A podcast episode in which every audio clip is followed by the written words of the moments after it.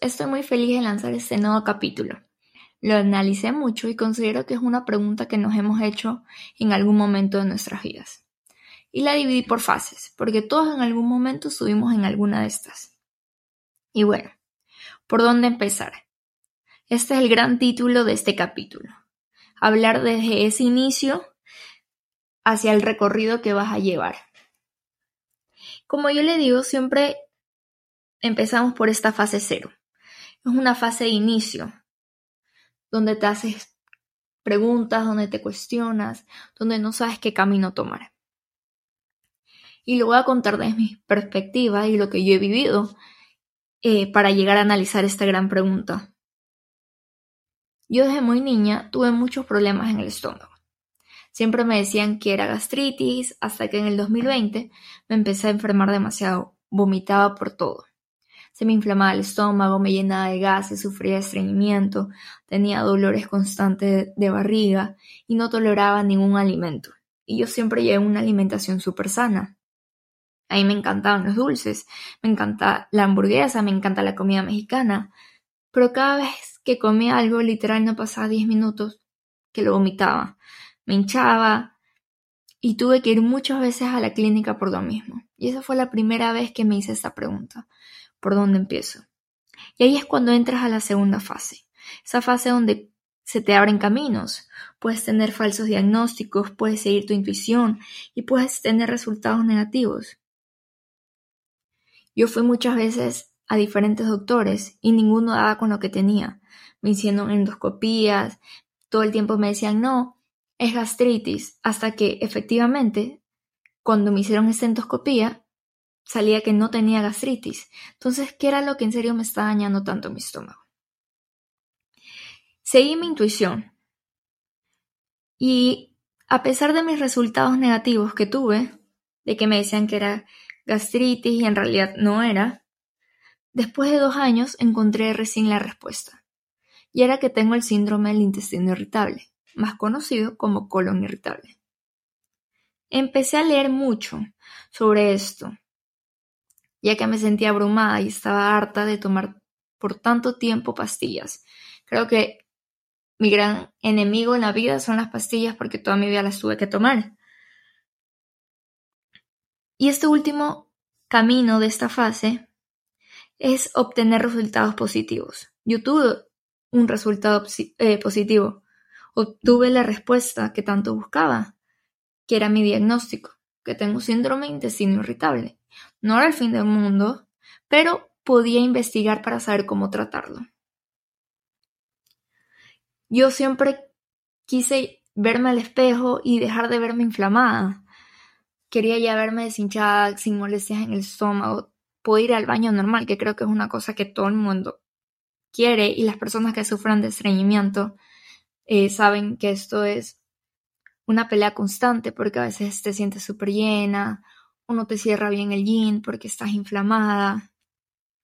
Y me empezó a dar ansiedad porque quería volver a comer las cosas que me gustaban y no podía. Y ahí fue cuando empecé a leer de todas estas vitaminas y minerales que necesitamos en nuestro cuerpo. Antes de tener estos resultados positivos, también viene esta fase intermedia, antes de querer arriesgarte y empezar a investigar por tu parte o buscar tú la respuesta, viene esta fase intermedia, que es en la que te quieres rendir. Te quieres rendir, ya no sabes qué más hacer, ya te dijeron que no tienes esto, muchas veces te dicen que es emocional, no entiendes cómo funciona tu cuerpo, no entiendes de dónde viene esta ansiedad o este sentimiento de sentirte abrumada. Y viene ese momento en el cual te quieres rendir. Pero nunca te tienes que dar por vencida. Porque a medida que tú mismo te vas esforzando y tratas de buscar esta salida, vas a mirar hacia atrás y vas a ver todo el camino que has recorrido. Y en mi caso, empecé a leer mucho, empecé a estudiar sobre esto, y toda esta información quiero venirla a compartir con ustedes porque sé que como yo hay muchas personas que están pasando por algo igual y no saben por dónde empezar. Puedes conectarte de la mejor forma con el presente. ¿Y qué quiero decir con esto? Que mires uno, tres, seis meses antes, o en mi caso dos años, y recuerdas tu fase cero, esa fase en la cual te lanzaste y decidiste encontrar una respuesta. Yo les vengo a compartir una parte de esa respuesta. Primero, ¿qué hice? Si estás sufriendo de síndrome de intestino irritable, puedes empezar a hacer una dieta FoodMap. Es un tipo de dieta que se utiliza para tratar los síntomas del síndrome de intestino irritable. Se centra en evitar carbohidratos fermentables para aliviar los síntomas y estos carbohidratos se fermentan en el intestino grueso y puede causar gases, hinchazón, estreñimiento o diarrea. Y algunos ejemplos que se debe evitar en esa comida es la cebolla, el ajo, el gluten, los lácteos, entre otros. Es muy importante que igual siempre estés en la mano con una persona que te vaya guiando, porque no es hacerla por hacerla. Si tú realmente sientes que ese es tu problema, estás teniendo problemas en el colon, te duele el colon, te llenas constantemente de gases, puedes empezar a eliminar ciertos alimentos que te van a poder ayudar bastante. Y bueno, ya saben un poquito de qué se trata. Y este fue el caso que quise poner, que fue el mío, porque considero que esta pregunta puede desatar inconscientemente angustia por el futuro. Y esa es una angustia que yo la viví de no saber por dónde empezar. Y no creo que solamente se trate en la, en la parte de un problema de salud. También puede ser un problema de que tú quieres poner tu negocio y no sabes por dónde empezar, o quieres empezar a bajar de peso y tampoco sabes por dónde empezar. Siempre vas a empezar por esta fase cero, pero es importante que recuerdes el camino que has logrado y el camino que te ha llevado hasta este momento. Y así es como yo aprendí a amar tanto esta pregunta, por dónde empezar, porque muchas veces estaba llegando a mi meta. Un ejemplo muy claro, que es algo sencillo que creo que alguna vez en nuestras vidas todos lo pusimos. Quería verme bien, quería verme tonificada y muchas veces estaba por completar mi meta. ¿Y qué pasaba? Me enfermaba. Me enfermaba, se salía de mis manos y tenía que volver a empezar de cero.